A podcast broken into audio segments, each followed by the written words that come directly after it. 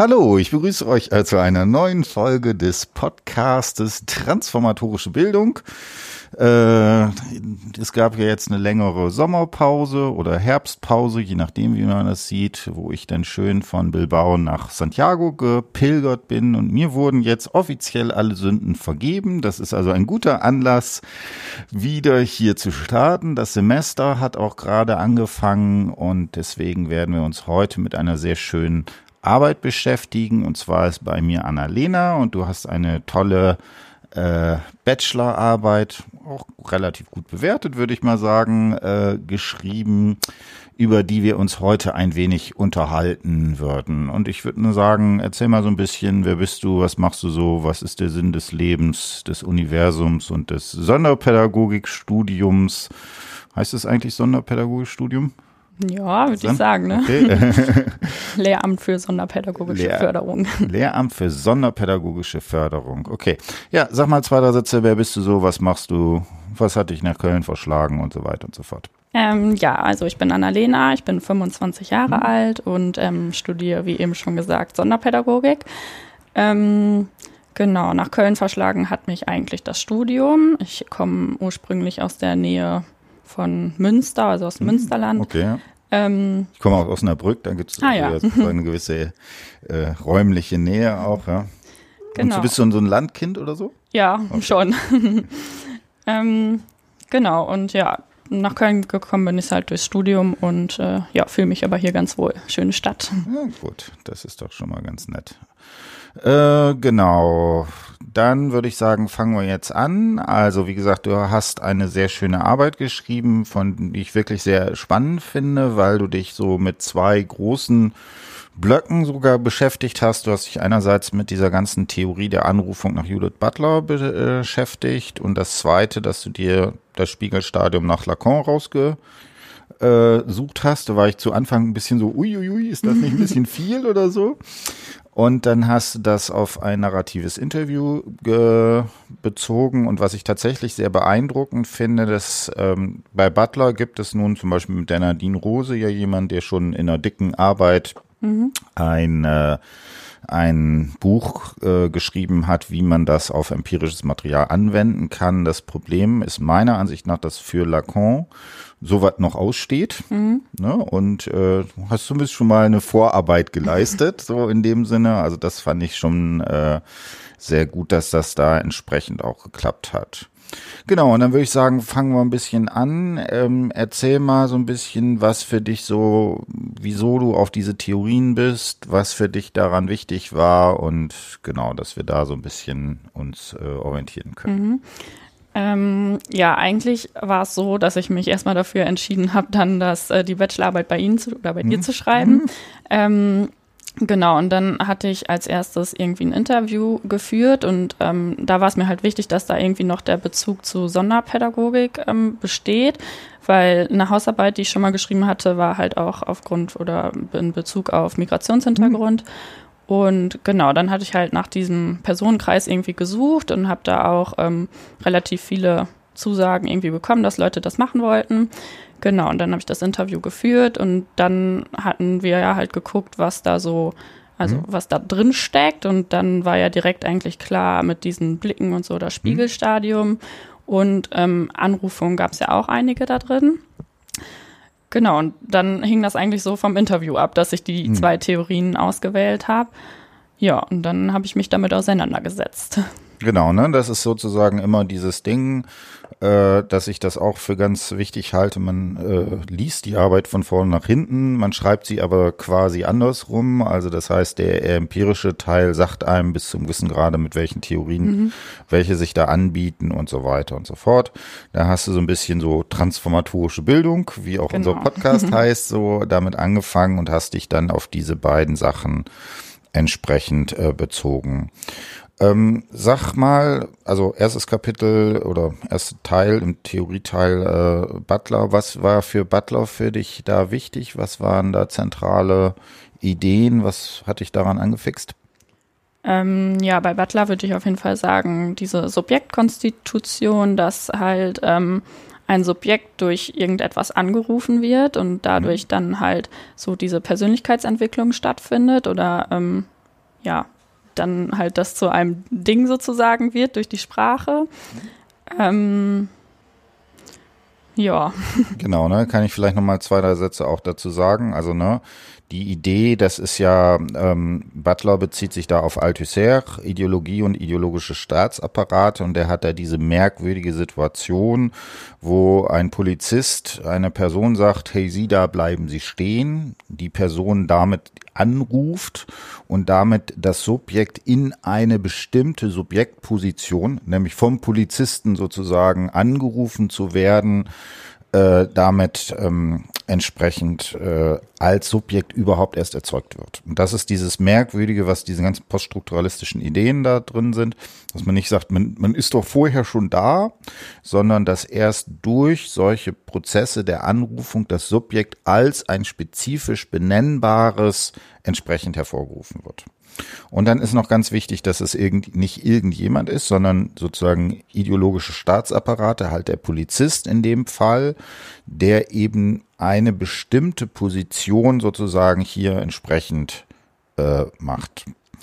Und was ich dabei sehr spannend finde, dass dieses tatsächlich ähm, auch historisch zusammenhängt. Ich weiß nicht, ob du das weißt. Also das mhm. heißt, ähm, äh, Lacan hat ähm, verschiedene, hat seine Seminare immer gehalten und hat sich dann wie üblich immer mit allen verstritten und äh, musste an eine Position aufgeben und ist dann an eine äh, Reformuni, ähm, da konnte er seine Seminar weiterhalten und da hat er Althusser auch unterrichtet. Und dann hat er viele Leute, die sozusagen von Althusser, der eben marxistische Theorie war, die sind mit dem Lacan sozusagen in Kontakt gekommen und da sind auch ganz viele, wenn man diesen Text liest, der ist ja zunächst eine Reinterpretation marxistischer Theorie, aber die wird auch immer mit dieser Lacanischen sozusagen Psychoanalyse dann entsprechend äh, nochmal garniert und so weiter. Und zum Beispiel gibt's bei Lacan diese ganze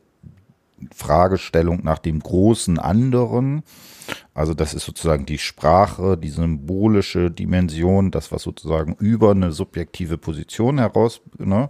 Und das sieht man in dem Text von Althusser quasi auch tatsächlich ganz direkt, ne? weil er das Subjekt, was dort entsprechend anruft, äh, zum Beispiel komplett groß schreibt, also mit mhm sechs oder sieben, was, was, auch, was auch immer, Großbuchstaben und damit sozusagen da verschiedene Dimensionen da entsprechend drin hat. Genau, und, ne, und dieses Anrufungsding, das, wie gesagt, ne, wir haben das ja häufig dann auch äh, in Hinblick auf Migration oder sowas äh, beschrieben. Ich finde, das ist etwas, was man sehr schön plausibel, wo man wirklich sagt, äh, hier sehe ich, dass jemand angerufen wird als äh, XY. Genau, das zweite ist das Spiegelstadium von Lacan, äh, ein Text, der eine gewisse sprachliche Hürde sozusagen darstellt. Sag nochmal zwei, drei Sätze, was für dich in dem Spiegelstadium, was da die relevanten Sachen sind, die für dich da sozusagen relevant waren. Ähm, ja, im Spiegelstadium geht es ja dann darum, dass, ähm, oder das ist sehr ausgehend von einem kleinen Kind, was sich halt im Spiegelbild mit anderthalb Jahren ungefähr das erste Mal erkennt und ähm, dann halt diese Illusion des Spiegelbildes erstmal wahrnimmt und dann im Laufe der Entwicklung halt sich immer weiter reflektieren kann, sodass dann halt diese Persönlichkeitsentwicklung irgendwie stattfinden kann. Ja. Genau, also müssen wir ein bisschen vorsichtig sein. Persönlichkeitsentwicklung, ja. ne, ne, das ist, glaube ich, ist ein Begriff, den Lacan so nicht verwenden mhm. würde. Ne? Äh, in der Sonderpädagogik liegt das vielleicht nahe, dass man das so verwendet. Ähm, also wie gesagt, diese Szene, die Lacan da beschreibt, äh, ist eben ein Kind, das das erste Mal sozusagen oder das in den Spiegel guckt und dieses Bild im Spiegel ihm das erste Mal die Illusion von einem einheitlichen Subjekt, ja. von einer Ganzheit, äh, sozusagen von einem befestigten Lager, nennt es Lacan auch an einer Stelle sozusagen gibt. Aber, und das ist eben das Entscheidende, das ist immer, jedes Erkennen ist ein Verkennen. Diese Erkenntnis ist quasi auch immer schon eine Illusion weil man eben nicht sagt, man zeigt nicht auf sich selber und sagt, das bin ich, mhm. sondern man zeigt auf etwas, was draußen mhm. liegt, sagt man das ich. Rechts und links ist vertauscht. Äh, die Vorstellung, also gerade in dem Alter, das vielleicht das Kind, was noch nicht gehen kann, ich glaube acht bis 16 Monate ist da mhm. sozusagen angegeben, äh, ist ja auch eine Illusion, dass man sozusagen so etwas wie ein das Körperbild als ein vollständiges schon hat, sondern in der Psychoanalyse ist das auch etwas, was sozusagen sich erst entwickelt. Mhm.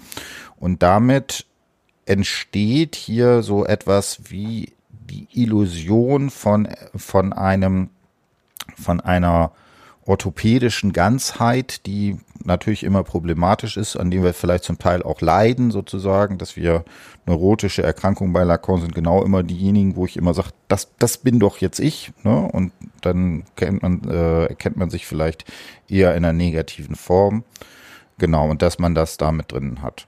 Und vielleicht noch eine Sache, das auch, was sozusagen vor allen Dingen der Peter Wittmer irgendwie da betont ist, dass diese imaginäre Identifikation mit dem Bild im Spiegel immer auch damit zusammenhängt, dass es da eine symbolische Form gibt. Also die Mutter, die sozusagen hinter dem Kind steht und sagt, ja, das bist du. Mhm. Und damit und natürlich als Mutter immer diese auch narzisstische Illusion, ne? mein Kind ist immer das Schönste von der Welt, dass sozusagen hier dem Kind sozusagen eine solche, äh, ja, eine solche narzisstische Bespiegelung sozusagen zuteil wird, die dann aber auch sprachlich ist und wo man auch sagen kann, das ist dieses das bist du wäre ja vielleicht auch sowas wie eine gewisse Form der Anrufung. Mhm. Das ist in dem frühen Spiegelstadium-Text noch nicht so weit ausgearbeitet. Äh, spätestens dann Seminar 1, glaube ich 53 oder irgendwas, da taucht das dann nochmal ganz explizit sozusagen auf und Peter Wittmer betont das entsprechend. Genau, und das wären sozusagen diese zwei Theoriefragmente, die da drin sind. Genau, und dann fangen wir jetzt vielleicht an. Erzähl mal so ein bisschen, vielleicht kannst du auch ein paar Stellen, die sozusagen vorliest. Wo wäre für dich sowas, was man als Anrufung bezeichnen würde ähm, in dem ähm, Interview. Ja, jetzt erst noch mal kurz, wie es zu dem Interview. Also, hm, ja, mach mal, okay. genau. Ähm, ja, genau. Ich hatte die Yvonne, haben wir sie genannt, ähm, irgendwann im März getroffen und ähm, sie war halt sehr angetan von dieser Arbeit und hatte total Lust darauf, das mhm. zu machen. Und wir hatten uns getroffen in einem Café. Und genau, ich habe dann sie halt nach ihrer Lebensgeschichte gefragt und dann fing sie halt auch sehr an zu erzählen. Sie war sehr offen und hat auch viele Sachen irgendwie genannt. Ähm, genau, und sie, sie, hat sich halt am Anfang direkt so vorgestellt, ja, ich bin Yvonne und ich habe Dysmelie. Also klar ging es da auch irgendwie um diesen Kontext halt, das wusste sie auch. Ähm, aber sie hat halt das direkt als erstes genannt, was halt für sie dann auch sehr prägend ist. Und da war so der erste Hinweis darauf, dass ähm, sie halt wahrscheinlich viele dieser Anrufungen irgendwie erfahren hat und die sie dann halt auch weitestgehend irgendwie geprägt haben. Ähm, genau, und dann fängt ja, sie Genau, halt kannst du vielleicht für die Leute, die sozusagen hier nicht wissen, was das ist, was ist das, wie äußert Ach sich so, das? Ach so, ja. Ähm, genau, Dysmelie ist ähm, eine Körperbehinderung, ähm, die ähm, zeigt sich halt an den Extremitäten oder der Wirbelsäule und bei Yvonne ist es so, dass die Hände halt ein bisschen ähm, anders aussehen. Also die, ähm, die hat nicht alle Finger und an den Füßen auch, aber sie hatte halt Schuhe an, das äh, konnte man dann jetzt so nicht sehen. Ähm, genau, und das ist halt eine Erbkrankheit oder kann auch in der Schwangerschaft durch die Mutter halt irgendwie erzeugt werden, aber bei ihr ist es halt so, dass es genetisch bedingt ist vom Vater geerbt worden. Und ihre Schwester hat das auch. Hm? Genau, ne? Und da hast du jetzt gesagt, ne, Anrufung. Und natürlich ist das äh, dieses Krankheitsbild natürlich etwas, was wenn man das hat, wo diese Anrufung selbstverständlich sozusagen da ist, ne? Und äh, ähm, vermutlich kannst du was zu sagen, äh, dass auch als als Akt der Anrufung nicht erzählt wird, weil es einfach so selbstverständlich ist, dass oh, ja. sozusagen das äh, da drin ist. Was es aber, das würde ich sozusagen immer betonen, was es da zur Anrufung macht, ist, dass das eben sozusagen so in den Vordergrund gestellt wird. Mhm. Ne, also die hätte ja auch alles Mögliche ja, erstmal genau. erzählen können und sagen, okay, das gibt es auch noch nebenbei, aber das ist ja auch nachvollziehbar. Wahrscheinlich ist das für sie etwas, was eben sozusagen grundlegend für ihr Selbst- und Weltverhältnis, wie die Art und Weise, wie mhm. sie sich in der Welt sieht, sicherlich da drin ist oder sowas. Ja. Genau. Und dann sag nochmal zwei, drei Sätze weiter zur Anrufung. Ähm, jetzt bezogen auf das Beispiel oder ähm, wie es dann weitergeht? Ist egal, wie du möchtest. Okay. Ähm, ja, genau. Sie fängt halt damit an, dass sie Dysmelie hat und ähm, dann kommt sie auch eigentlich schon direkt auf eine Erzählung, dass sie ähm, in der Schule halt oft als Monster oder IT bezeichnet wurde oder gehänselt wurde damit. Und ähm, ja, da findet man dann halt so direkt die nächste Anrufung, dass sie halt durch ihre Mitschüler diese Macht erfährt, dass sie zu einem Subjekt konstituiert konstituiert wird, was halt nicht mehr dem Menschlichen entspricht. Also ihr wird das Menschliche irgendwie abgesprochen in dieser Situation. Und ja, das zieht sich dann halt auch noch weiter durch ihre Erzählung. Ähm, sie kommt dann irgendwann darauf zu sprechen, dass sie in einer OGS gearbeitet hat und dort gab es ein Mädchen, mhm.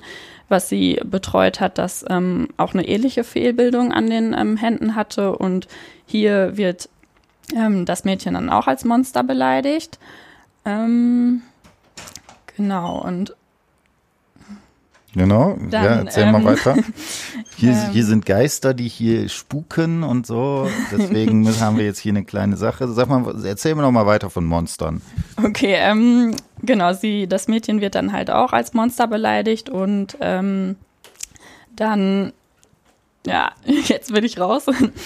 ähm, Genau, hier sieht man dann halt, dass ähm, Yvonne sich aber dahingehend in ihrer Lebensgeschichte weiterentwickelt hat, dass sie jetzt dieser Anrufung von dem kleinen Mädchen widerspricht, indem sie halt die Mitschüler des Mädchens ähm, darauf hinweist, dass irgendwie alle Menschen oder Kinder Individualitäten mit sich bringen und jeder halt irgendwie was anderes hat. Und sie sagt halt zum Beispiel, ähm, andere Kinder haben blaue Augen, braune Augen und ähm, zählt dann halt so Individualitäten von Kindern auf. Und ähm, ja, diese Wiederholung von der Anrufung lässt sie halt dann in diesem Augenblick nicht mehr zu.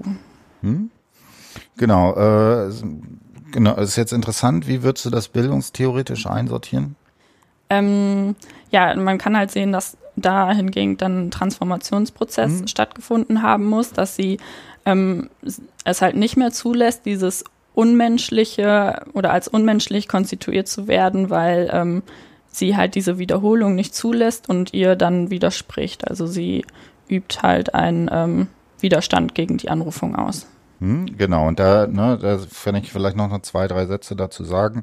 Das ist ja sozusagen genau diese Frage, auch dieses Paradox, was bei Butler in diesem ganzen Begriff der Anrufung drin mhm. ist. Weil eigentlich könnte man ja sagen, okay, wenn man negativ angerufen wird könnte man ja auch ignorieren und so weiter und so fort.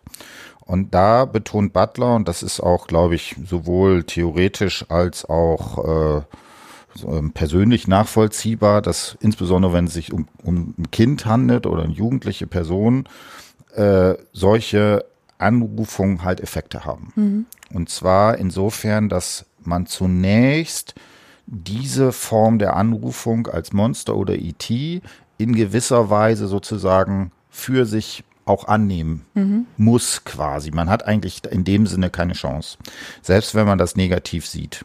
Ne? Und man sieht ja auch diese, diese Anrufung als äh, Monster oder ET, äh, alleine dadurch, dass sie sozusagen das sehr früh, glaube ich, sogar auch schon erzählt, dass das für sie ja etwas ist, was sozusagen prägend ist. Mhm. Ne? Und das würde Butler immer sagen, okay, das wäre sowas wie die Unterwerfung unter solchen Machtstrukturen oder auch diskriminierende Strukturen ist mhm. ja offensichtlich auch. Ne? Und dann ist immer noch die Frage, an welchem Punkt kann man so etwas wie einen Widerstand gegenüber sowas wie Anrufungsprozessen äh, ähm, herstellen. Und da betont Butler, dass eine der Formen des Widerstandes eben darin besteht, dass man solche Formulierungen resignifiziert. Und das finde ich auch sehr interessant, ähm, weil ähm, da hat Butler, glaube ich, auch noch mal ein bisschen was anderes im Kopf. Also die kommt ja sozusagen aus dieser äh, Act-Up. Bewegung, ich weiß nicht, wie aktiv die da war, aber sicherlich war das was, was sie stark geprägt hat. Ne? Wie ging das äh, ne, in der Zeit, wo man zum Beispiel noch nicht wusste, was, wie sozusagen AIDS, was das ist und so weiter, Schulen, Krebs und so, wo die Personen, wo viele Leute aus dieser Szene versucht haben, das künstlerisch zu resignifizieren, da andere Erzählungen für zu finden. Kannst du vielleicht noch mal kurz äh, den den Teil lesen, wo sie sich sozusagen dagegen wehrt, ob wir das als Resignifizierung sehen können oder was das eigentlich ist? Ähm, ja, genau, sie ähm, erzählt dann, und sie wurde dann halt auch beleidigt und Monster genannt und bla bla bla. Und ich, weil ich ja auch in derselben Situation so in dem Sinne war, konnte ich halt ein bisschen aufbauen. Aber das war so ein Mädel, was auch so ein bisschen zurückhaltend und schüchtern war. Das, was ich halt nicht bin. Und dann bin, und dann habe ich ähm, halt versucht, das so ein bisschen zu sagen, komm, andere haben blaue Augen, braune Augen, schwarze Haare, lockig und du hast halt das. Habe ich auch anderen Kindern versucht zu erklären, weil Kinder echt fies sind, ne? Ja, und ich weiß, dass ich auf eine, ja, dann kommt der nächste Abschnitt. Mhm. Siehst du da eine, wo siehst du da eine Resignifizierung? Ähm, in dem Teil, wo sie halt sagt, dass sie den anderen Kindern auch versucht hat, das zu erklären. Genau, oder halt auch dem Mädchen selber, weil ähm, genau da halt ähm, die, nicht mehr diese ähm, Identifizierung mit dem Monster, also diese Unterwerfung stattfindet. Hm. Genau, ne? Und also das ist so eine Fragestellung. Also ich würde sagen, im strengen Sinne ist es erstmal noch keine Resignifizierung, mhm. im Sinne, dass sozusagen da was umgedeutet wird oder sowas. Ähm, ich würde aber auf jeden Fall dir zustimmen, dass das eine Form der, des, des Versuches ist, gegen solche Machtstrukturen Widerstand zu leisten und hier tatsächlich ja eher in so einem Aufklärungsimpetus. Mhm. Na, zu sagen, okay, das ist eben, das sind individuelle Eigenschaften, jeder ist ein bisschen anders sozusagen und das wird hier benutzt, um damit dieser, dieser Machtstruktur sozusagen entgegenzustehen. Ja. Ne? Genau. Also spannend finde ich in dem Kontext auch, dass sie sagt, dass sie also dass die, die andere Person schüchtern ist, dass mhm. sie selber aber äh, offensichtlich ganz gute Möglichkeiten hat, ja. sozusagen gegen solche Formen sozusagen Widerstand zu leisten. Gut, noch mehr Anrufungen? Ähm, ja.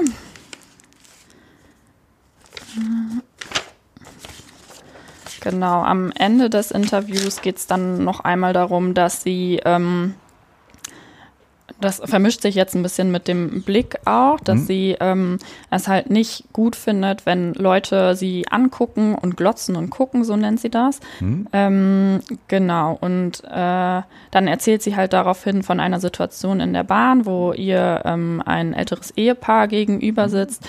Und Yvonne ist ähm, halt, oder sie spricht halt Polnisch und die, das, dieses Ehepaar unterhält sich auf Polnisch und ähm, sagt, ach guck mal, die Arme, die hat so wenig Finger. Mhm. Ähm, genau, das kann man jetzt halt auch als Anrufung bezeichnen, wobei man hier halt nochmal die Intention dann genauer betrachten muss von diesem Ehepaar, weil ähm, die unterhalten sich ja vermutlich auf Polnisch, damit sie halt nicht das versteht, was sie sagen.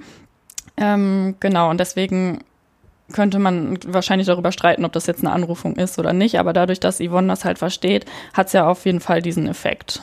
Hm. Also da würde ich erstmal was sozusagen zu sagen.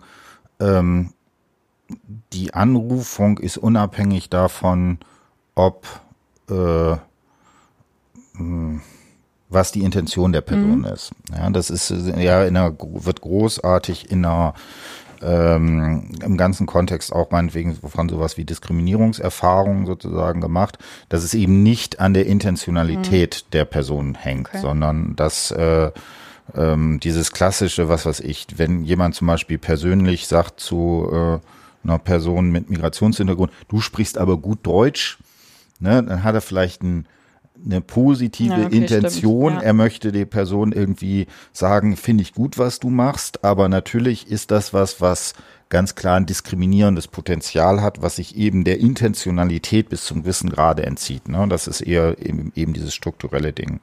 Und deswegen würde ich auf jeden Fall sagen, funktioniert das natürlich auch als Anrufung, mhm. auch wenn die Person davon erstmal ausgegangen sind, dass sie es ja nicht mitkriegt oder Ja. sowas in die Richtung. Das würde ich auch. Ja, ich glaube, ich hatte das dann in meiner Arbeit irgendwie nochmal mit diesen Rahmenbedingungen beschrieben, dass ja die Rahmenbedingungen stimmen müssen, damit die Anrufung stattfinden kann. Und wahrscheinlich ähm, ist es dann so, wenn sie ähm, die Person nicht verstanden hätte, dann äh, wäre es halt keine Anrufung gewesen. Genau, Ja. also ne, wenn, äh, ich meine, das ist bis zum Wissen gerade trivial. Ja, äh, ne, wenn, wenn das so ist, dass die Person das einfach nicht hört, äh, ganz platt, äh, weil sie Kopfhörer auf hat, ne, sagen Ja, wir stimmt. jetzt, dann äh, ist das natürlich sozusagen von den Personen, die das bezeichnen, wäre das eine Anrufung. Äh, wenn die Person es auch nicht mitkriegt, kann es auch keinen Effekt auf Ja. den, äh, auf die Person haben, die das sozusagen, die damit bezeichnet wird. Genau. Und was ich jetzt so spannend finde, hier, ähm, du hast schon das angedeutet, dass sich hier dieses, diese Frage nach Anrufung und Blick quasi miteinander jetzt äh, verknüpft wird oder so.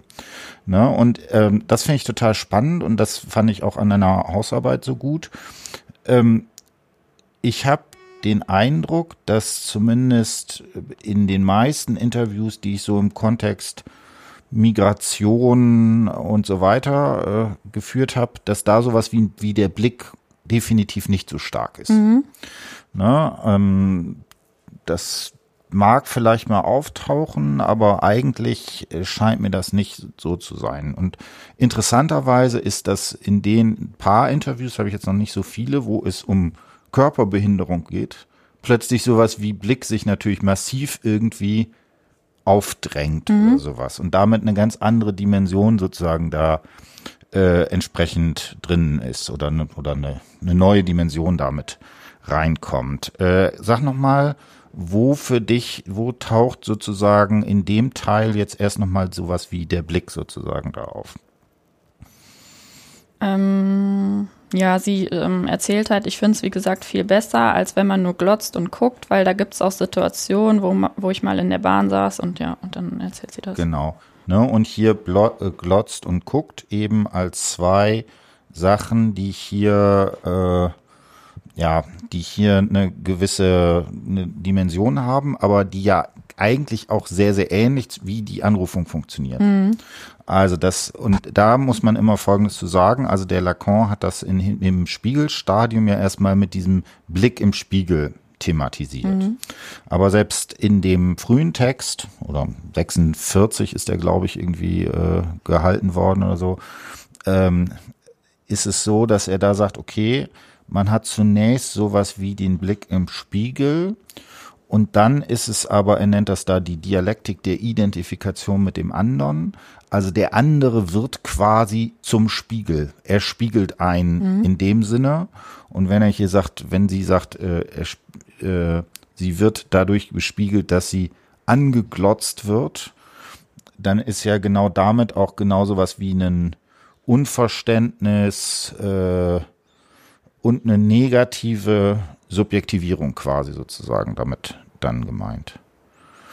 Genau. Ähm, willst du noch, hast du noch, noch was Schlaues zu dem Punkt zu sagen? Oder vielleicht auch nichts Schlaues? Oder? Gute Frage. Nee, so erstmal nicht jetzt. Genau, ne? Und dann finde ich jetzt interessant, äh, wo taucht sowas wie der Blick oder dieses, äh, diese Dimension des Wahrgenommenswerdens sozusagen noch in dem Interview auf? Ähm, ja, eigentlich auch direkt zu Anfang, nachdem sie ähm, diese Anrufung mit Monster und TT ähm, geschildert hat, geht sie dann darauf ein, dass sie in der Grundschule war das, glaube ich, ähm, Schwimmen hatte. Und ähm, da war es dann halt so, dass sie sich immer den Blicken der anderen entzogen hat, dadurch, dass sie zum Beispiel Badeschlappen getragen hat und ähm, den Mitschülern halt vorgegaukelt hat, das wäre vorbeugend gegen eine Pilzerkrankung, aber eigentlich wollte sie dann halt nicht, dass die Mitschüler die Füße halt sehen können. Oder sie hat sich ähm, in der Umkleide dann extra umgezogen und dann erzählt sie, glaube ich, auch, dass andere Schüler versucht haben, ähm, unter die Umkleide herzugucken. Hm? Kannst du da Genau. vielleicht auch nochmal ein Stück sozusagen zitieren? Ähm, ach so, ja. Mm, Ich weiß noch, dass wir in meiner Grundschule Schwimmen hatten. Da hatte ich so Badeschlappen und hab, und hab gesagt, ja, vorbeugend gegen Pilz ähm, will ich halt nicht barfuß sein, weil Kinder können echt fies sein. Kinder können ext extrem fies sein. Dass man das dann, ne, sie haben auch hingenommen, aber ich weiß, dass ich mich dann in der Umkleide umgezogen habe und die haben dann halt unten gucken wollen, ne? So war es, aber so gemobbt war das nicht so. Hm? Genau, ne? Und hier taucht auch wieder dieses äh, Motiv, ne, dieses äh, sozusagen vom anderen wahrgenommen werden oder sich im Blick des anderen sozusagen spiegelt werden. Und natürlich hier gerade im Kontext von Körperbehinderung äh, der Versuch, sich dem zu entziehen. Genau, ne? Ja. Also ne, mit dieser Sache Badeschlappen anziehen, damit kann ich mich genau vor dem Blick sozusagen der anderen bis zum gewissen Grade, ja, sich dem sozusagen dann entziehen. Genau, ja. Ich würde da noch eine Sache kurz so ein bisschen theoretisch äh, zu sagen. Du hast das vor allen Dingen am frühen Spiegelstadium-Text gemacht. Das ist auch erstmal plausibel und das, daher kommt das auch. Äh, es gibt in, bei dem späteren Lacan insgesamt, insbesondere im Seminar 10 und 11, gibt es nochmal eine deutlichere Thematisierung des Blicks. Und mhm. ich finde das so interessant, weil das ist äh, eine, eine sehr, sehr spannende Szene. Und zwar ist, bezieht er sich da auf sicherlich die äh, Geschichte, wo das am deutlichsten ist. Und das ist zwar in Sartre das Sein und das Nichts, glaube ich. Und zwar gibt es da eine Szene, wo er beschreibt, dass sozusagen es hier sowas gibt wie eine Person, ein Voyeur, der sozusagen durch das Schlüsselloch mhm. guckt und dann zunächst sozusagen rein ein sehendes Person ist und damit eben noch nicht sowas wie in einer reflexiven Position ist. Mhm. Er sieht nur etwas und äh, ne, also durch das Schlüsselloch, ne, vielleicht der Spanner oder sowas. Und dann gibt es eben den Punkt, wo er sozusagen auf der Treppe, auf der er steht, hört er jetzt ein Knacken. Und mit diesem Knacken ist er jetzt plötzlich im Blick des anderen. Und damit wird reflexiv sozusagen er in eine bestimmte sozusagen Position mhm. rückt. Nämlich, dass er plötzlich, dass er das sozusagen mhm. ist. Also er wird von einem Sehenden zu einem Erblickten. Und das hat Lacan sozusagen sozusagen benutzt, hat das aber noch ein bisschen verändert und das, ne, wie gesagt, das ist jetzt für deine Bachelorarbeit noch nicht wichtig, aber das, das könnte man nochmal theoretisch sozusagen sich angucken. Was Lacan versucht zu betonen, ist, dass wir sozusagen immer schon im Blick des anderen sind. Mhm. Dass wir immer da, dass wir sozusagen als Subjekte immer da sind, die, äh, ja, wir sind immer schon vom anderen angeblickt. Und jetzt hat er sowas, das könnte man sowas wie den Fleck nennen oder sowas, was genau eine solche, sozusagen, wenn da etwas Konkretes auftaucht, also ein wirkliche, wirkliche Augen, dann verdeckt das sozusagen diese Struktur. Mhm. Ne? Und das ist dann, würde ich sagen, genau hier auch sowas, wo es dann nicht mehr so ein allgemeines in der Welt sein gibt, sondern wo die ja tatsächlich versuchen dann unter der Tür sozusagen herzugucken und damit der Person in eine solche sozusagen anzuschauen versuchen. Mhm. Und interessanterweise das bei Lacan auch das Motiv der Angst. Weil man damit sozusagen in eine bestimmte, äh, ja, hier ja sehr deutlich problematische Situation sozusagen äh, ähm, gestellt wird. Äh, sag nochmal zwei Sätze, was mir aufgefallen ist. Wie interpretierst du dieses, dass sie sagt, das war nicht, äh, was hat sie gesagt, nicht äh, diskriminierend oder ja, was? Ja, aber so gemobbt war das nicht so. Genau, was sagst du dazu? Ähm, ja, das ist mir halt ähm, aufgefallen in dem Interview, dass sie ähm, halt immer wieder betont, dass äh, sie nicht gemobbt wurde. Also sie erzählt von, von einer Situation, wo halt offensichtlich ist, dass sie da irgendwie diskriminiert wird. Und dann sagt sie halt entweder am Anfang oder am Ende, ja, gemobbt wurde ich aber nicht. Mhm ich weiß gar nicht mehr genau, wie ich es interpretiert habe. Ähm, ja, es ist auf jeden Fall besonders wichtig für sie und wahrscheinlich möchte sie halt einfach darstellen, dass diese, ähm, diese Körperbehinderung nichts ist, was sie irgendwie in ihrer Persönlichkeit ähm, beeinflusst oder dass sie halt trotzdem Yvonne ist und Yvonne ist nicht abhängig von der Dysmelie. Hm? Ja. Genau, ne? Also so könnte man das interpretieren, dass es in gewisser Weise der Versuch ist, genau solchen Zuschreibungen sozusagen im, im Blick des anderen sozusagen zu umgehen. Mhm. Ne? Also, dass man vielleicht sagt, die waren ja nur neugierig oder mhm. sowas in die Richtung. Ich würde aber äh, dann schon betonen, dass wieder diese strukturelle Fragestellung, dass selbst wenn das sozusagen nur Neugier war oder so in die Richtung, dass es trotzdem natürlich das gewisses Potenzial hat, weil es eben das Subjekt in ein solches Verhältnis sozusagen setzt. Und da kommt man dann auch nicht raus. Ne? Und dann ist natürlich auch immer so, äh, ja, die Frage, wie, wie erzählten, das ist sozusagen die Erzähldimension noch drin. Mhm. Ne? Und ich würde es auch als einen Versuch sozusagen verstehen, das in einer Art und Weise zu erzählen, die dabei sowas wie eine gewisse, äh, ja, eine Souveränität über diese Szene sozusagen und äh, damit also und vor allen Dingen auch über die Erzählung des eigenen Lebens mhm. zu gewinnen. Genau. Ähm, was noch? Also gibt es noch mehr Blicke? Ähm, ja, also eigentlich sehr häufig in dem ganzen Interview. Ähm, immer wieder Thema ist auf jeden Fall auch ihr Vater, ähm, der halt versucht hat, sie so dahin zu erziehen, also sie und ihre Schwester, dass sie die Behinderung wirklich verstecken und sich diesen Blicken der anderen halt entziehen sollen. Und ähm, da sieht man dann jetzt, dass sie ähm, sich halt dieser Erziehung von dem Vater halt widersetzt. Und die Mutter hat halt immer eher versucht, Gegenteiliges zu bewirken. Also die hat halt gesagt, ja, ihr könnt dazu stehen, das ist nichts Negatives. Hm. Ähm, genau, und dann gibt's halt so Situationen wie im Garten. Ähm, Moment. Hm. Ähm, ist das da, wo das Familienfoto auch entsteht, oder? Ach nee, das ist nochmal eine andere Situation. Ja. Äh, erst die im Garten oder das wie Foto? Du möcht, wie du möchtest. Ähm, okay, ja, ich habe jetzt gerade die hm? vom Garten gefunden. Hm? Ähm, genau, da geht's halt darum, das ist auch wohl noch nicht lange her gewesen, irgendwie letzten Sommer hm? oder davor den Sommer ähm, dass ähm, die Bekannte eingeladen haben und ähm, Yvonne erzählt halt, dass sie immer automatisch ihre ähm, Schuhe auszieht und ihre Socken, wenn sie im Garten ist. Und dann sagt der Vater, ja, wir bekommen gleich Besuch, zieh dir jetzt bitte die Socken wieder an. Und ähm, die Mutter unterstützt den Vater dann. Und das war halt dann eine Erfahrung für Yvonne, die sie bis dahin nicht kannte, weil die Mutter sonst immer eher auf der Seite von Yvonne und der Schwester stand. Ähm, genau, und da erzählt sie halt, dass sie das nervt und ähm, dass sie die Situation halt gar nicht nachvollziehen kann.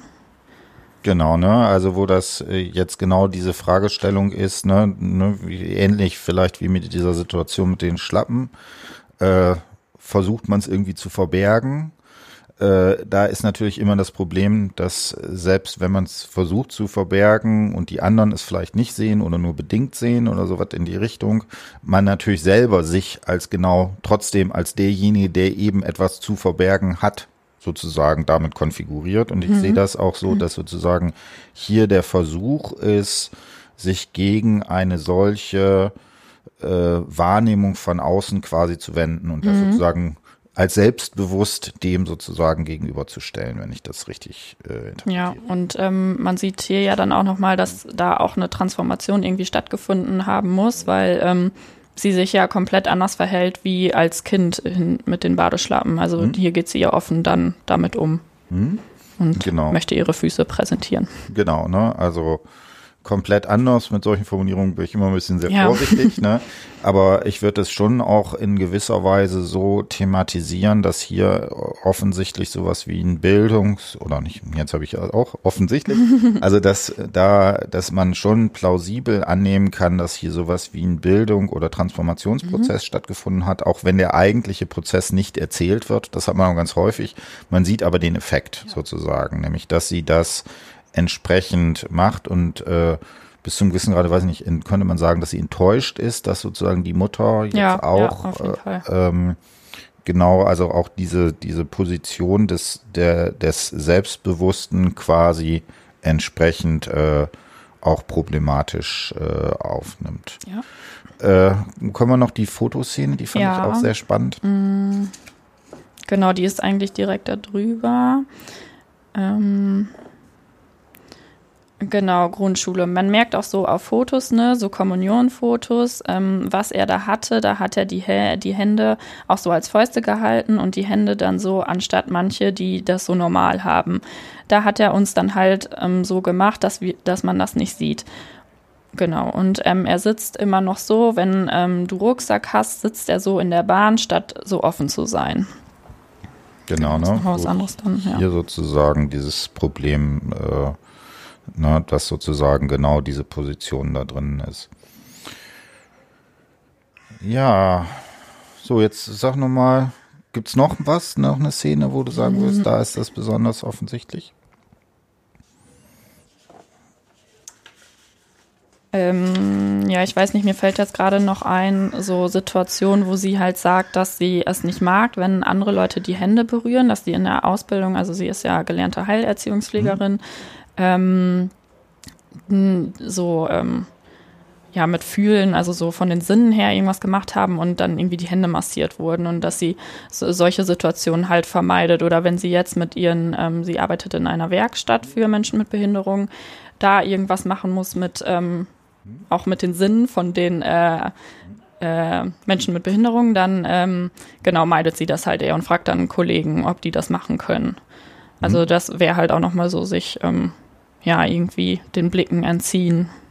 Genau, da ist jetzt aber genau die Frage, ist das Blick? Ja. Also weil, weil da, ne, also wir haben ja jetzt genau, und das, das finde ich eigentlich, fand ich auch so schön an deiner Arbeit, dass es so plausibel ist, dass sagen wir mal das sprachlich oder symbolische ne, in diesen Formen der Anrufung sehr gut zu thematisieren ist, wobei man da auch immer sagen muss, in jedem, in jeder Sprache und jedem Symbol ist natürlich auch eine Vorstellung, eine Imagination mit drin.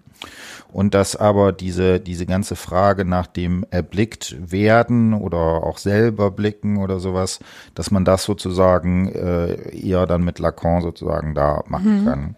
Und jetzt taucht sozusagen noch eine dritte Dimension auf. Wie wäre das eigentlich mit Berührung mhm. oder sowas? Das, was ja da noch, noch mal eine andere Dimension ist, äh, die ja auch, auch, also wenn man sagt, sowohl äh, ähm, Sprache und Blick ne, als Distanz Sachen. Ne? Mhm. Also, ja, ne? Ne? Und äh, dieses Berührung ist ja wahrscheinlich noch mal eine, eine Ebene, die noch mal sozusagen auch äh, nochmal stärker zum Beispiel in den Intimbereich mhm. thematisiert, wobei natürlich Blick auch schon mit Intimbereich äh, zu tun haben kann. Äh, genau, dass man das äh, da entsprechend hat. Und deswegen wäre ich auch vorsichtig. Ne? Du hast jetzt gesagt, sie will sich dem entziehen. Also vielleicht, ja. vielleicht fühlt sich auch einfach negativ an oder merkwürdig oder sowas in die Richtung. Wie würdest du sagen, wieso? Was ist sozusagen der, der Sache, wo sie sagt, das möchte ich nicht? Was, wie begründet sie das? Uh, ähm Boah, gute Frage. Danke sehr.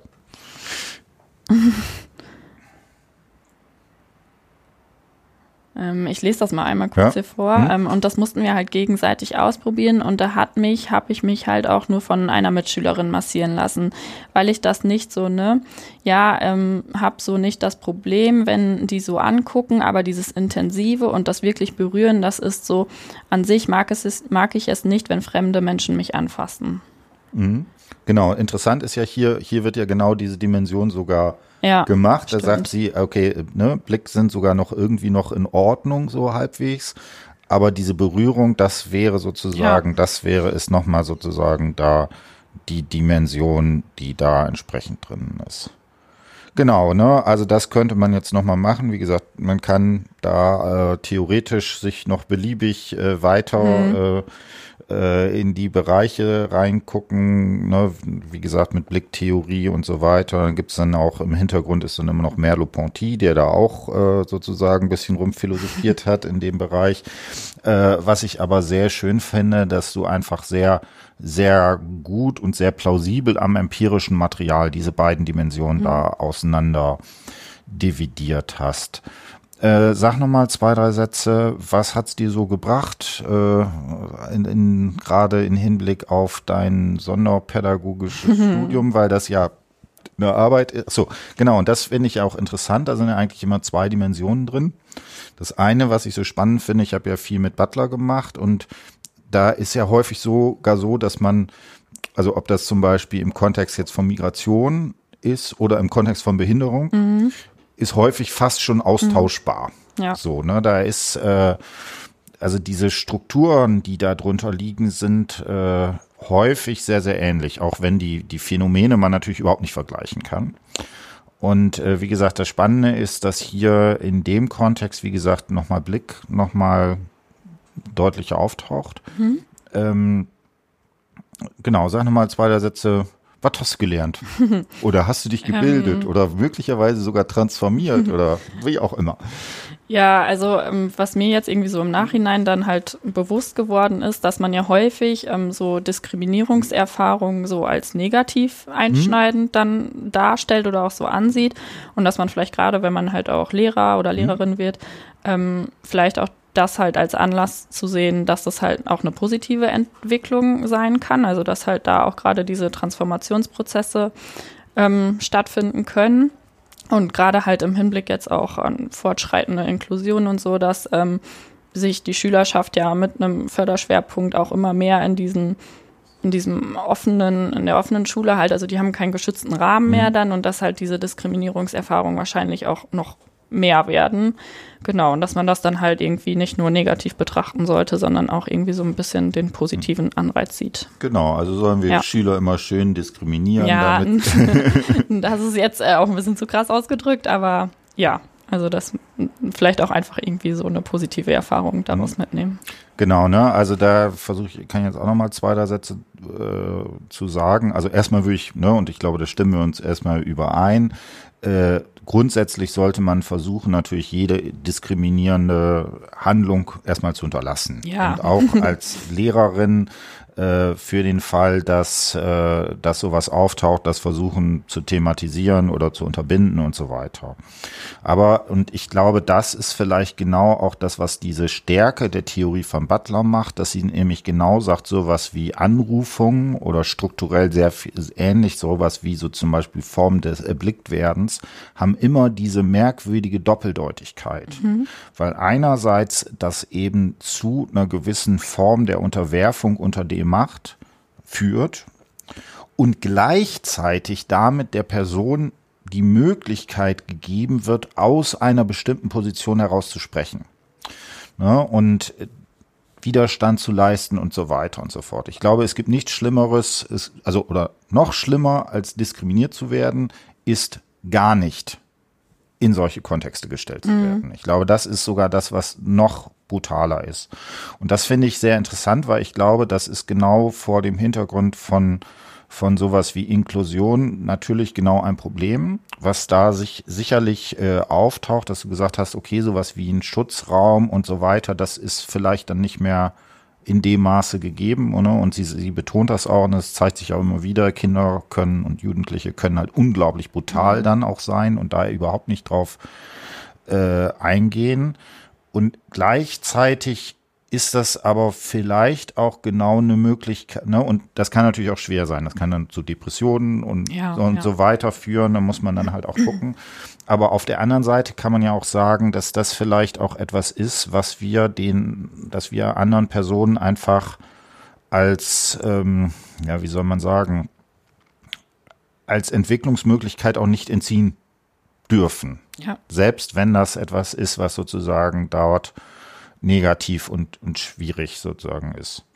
Wie gesagt, ich glaube, da gibt's auch keine, keine abschließende Antwort oder sowas drauf. Das muss man immer in je, im jeweiligen Kontext äh, da entsprechend machen. Äh, genau, und das, das taucht da vielleicht auf. Sag nochmal zwei, drei Sätze. Wie war das narrative Interview als Verfahren sozusagen? Also als, hat dir das was gebracht oder wie war das? Ja, also ich persönlich finde das halt immer ganz gut, wenn Mhm. man so ein konkretes Beispiel hat und dann halt die Theorie, die ja Mhm. auch wirklich sehr irgendwie komplex ist und schwierig ähm, zu erfassen. Ähm, ja, dann Du wolltest das so. Ich habe gesagt, mach nur Butler. dann ähm, ja, hat man halt immer noch mal die Möglichkeit, das irgendwie genauer nachzuvollziehen und so, ja, man, ja, einfach so ein paar Lichtblicke, wo man denkt, ah ja, okay, so macht es dann irgendwie doch Sinn. Gut, ne? Also wie gesagt, und ich finde gerade hier, äh, ich meine, es geht ja bis in die Wortgeschichten rein. Also ne, mit der Anrufung dieses E.T. und Monster, ne, was, was ich auch sogar schon häufiger in, nicht nur in dem narrativen Interview, sondern in anderen taucht das sozusagen auch fast genau, fast wörtlich sozusagen auf. Ne, und, und dieses mit dem angeglotzt, da muss man ja nicht irgendwie großartig äh, Theorie Ja. Verständnis haben, dass das irgendwie sowas wie mit Sehen, Blick, Augen und so weiter zu tun hat. Das ist ja erstmal äh, selbsterklärend, wobei dann mhm. nachher kann man das theoretisch alle sehr äh, weiterentwickeln. Also wie gesagt, ich fand das sehr, sehr spannend. Ich glaube, da ist also auch, da sind noch eine ganze Reihe von Möglichkeiten, in welche mhm. Richtung man da arbeiten kann. Äh, genau, in diesem Sinne würde ich sagen, haben wir es für heute. Tschö. Tschüss.